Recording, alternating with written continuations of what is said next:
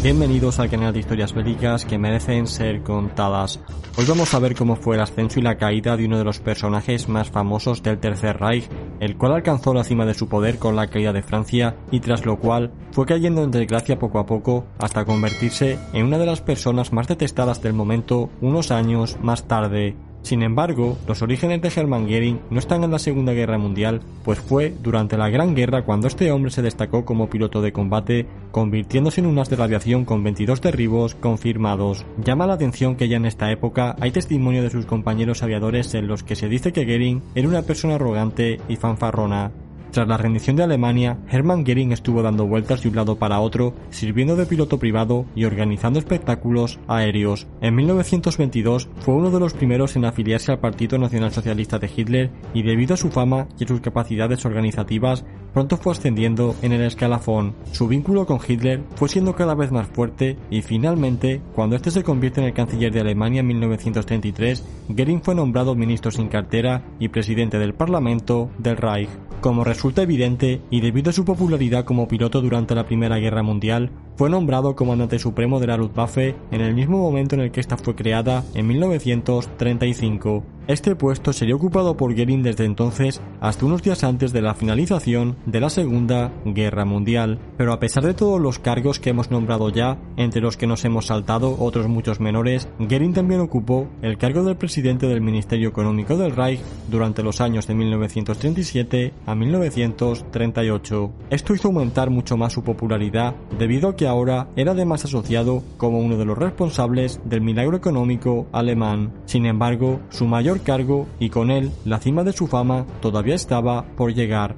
Este vino con los grandes éxitos de Alemania en las primeras campañas de la Segunda Guerra Mundial y tuvo su culmen tras la rendición de Francia en el verano de 1940. Fue concretamente al inicio de la campaña de Polonia cuando Hitler lo designó como su sucesor en el cargo del Führer de toda Alemania si algo le pasaba. Aproximadamente un año más tarde, una vez vencida Francia, fue galardonado además con el título de Mariscal del Gran Reich Alemán, puesto que fue exclusivamente creado para él y que lo convertiría en el militar con mayor graduación de toda Alemania. Con esto Hermann Göring pasó a ser una de las personas más famosas y aclamadas del Tercer Reich, cuya popularidad rivalizaba incluso con la de Hitler. Sin embargo, esta no duró mucho y sufrió un gran revés durante ese mismo verano de 1940 ante la derrota de la Luftwaffe en la batalla de Inglaterra. Fue por estas fechas cuando Goering pronunció su famoso discurso por radio en el que afirmó que si un solo avión llegaba a sobrevolar suelo alemán, este dejaría de llamarse Hermann Goering y su nombre sería el de Meyer. Si bien con los primeros éxitos de la Operación Barbarroja pudo recuperar su prestigio, Goering tuvo su desenlace final en la batalla de Stalingrado, en la que había quedado demostrado que una vez más sus promesas eran totalmente imposibles. Sin embargo, y a pesar de lo crítico de la situación en Stalingrado, lo que más hundió su reputación fueron los bombardeos indiscriminados sobre la población civil alemana que comenzaron a intensificarse a partir de 1943. Estos bombardeos masivos ante los cuales la Luftwaffe se mostraba incapaz de contenerlos no solo destruían ciudades, sino que impedían el correcto desarrollo de la guerra en el frente oriental al reducir la producción tanto de material bélico como de combustible. Goering fue acusado en repetidas ocasiones de negligencia en el mando y de inacción, no tomándose muchas veces en serio los informes sobre la capacidad aérea enemiga a esto hay que sumarle la adicción que Goering sufría con la morfina, ya que dedicaba más tiempo a su ocio personal y aficiones que a la gestión de sus cargos. Poco a poco fue siendo apartado de las conferencias importantes que organizaba Hitler y fue aproximadamente para inicios de 1944 cuando la reputación de Goering estaba ya completamente hundida. Esto hizo que el mariscal del Reich ocupara más tiempo todavía en sus aficiones como la caza o la adquisición de obras de arte y de propiedades, al mismo tiempo que Alemania retrocedía en todos los frentes. Con los soviéticos cerca de Berlín, Hermann Goering hizo su última aparición en el búnker de Hitler el 20 de abril de 1945, momento en el que ambos hombres se despidieron para siempre. A continuación, Goering se dirigió a su residencia de los Alpes bávaros, en la cual estaba concentrando todas sus posesiones artísticas y de otra índole que estaban siendo trasladadas desde todas sus viviendas. Ese mismo 22 de abril fue el día en el que Hitler había reconocido en una conferencia en su búnker que la guerra estaba perdida y que él tenía la intención de suicidarse allí. Fue en este momento cuando Goering sacó a relucir el documento que lo dejaba legalmente al mando de Alemania en el caso de que Hitler muriera o quedase en una posición en la que perdiese su libertad de acción. Esto le llevó a enviar un telegrama a Hitler en el que le pedía permiso para asumir el cargo de Führer de toda Alemania el cual ocuparía como suplente en el caso de que se le diese el visto bueno o de forma automática si no recibía respuesta para la noche del 23 de abril.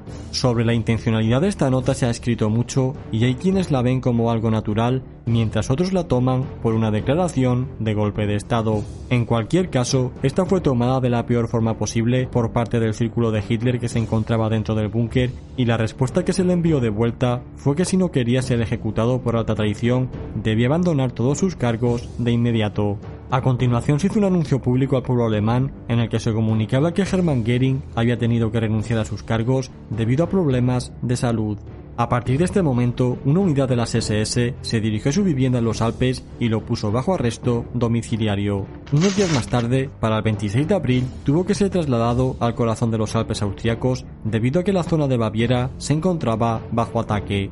Para el día 5 de mayo, una unidad de la Luftwaffe que estaba por la zona lo liberó de sus guardias de las SS y esto le volvió a permitir moverse con libertad. Un día más tarde, fue detenido finalmente por tropas estadounidenses en una población algo más al norte de donde estaba, dentro también de los Alpes austriacos. Esta acción con casi total seguridad salvó su vida en ese momento, pues Martin Bormann había acusado una orden de ejecución para Goering en una de sus últimas acciones. Una vez capturado, fue trasladado al campo de prisioneros para altos cargos en un hotel de Luxemburgo. Allí se le comenzó a tratar de su adicción a la morfina y se le impuso una estricta dieta que le hizo bajar casi 30 kilos de peso en muy poco tiempo.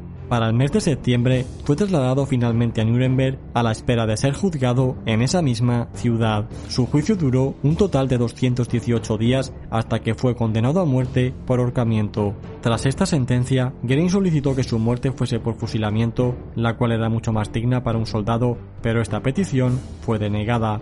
Si bien no se fijó una fecha exacta para su muerte, Goering tuvo que pasar muchos días de incertidumbre en su celda a la espera de que su final llegase en cualquier momento. En este punto, tenemos que recordar que el antiguo mariscal del Reich había sido aislado de sus compañeros debido a que había intentado promover disturbios en más de una ocasión.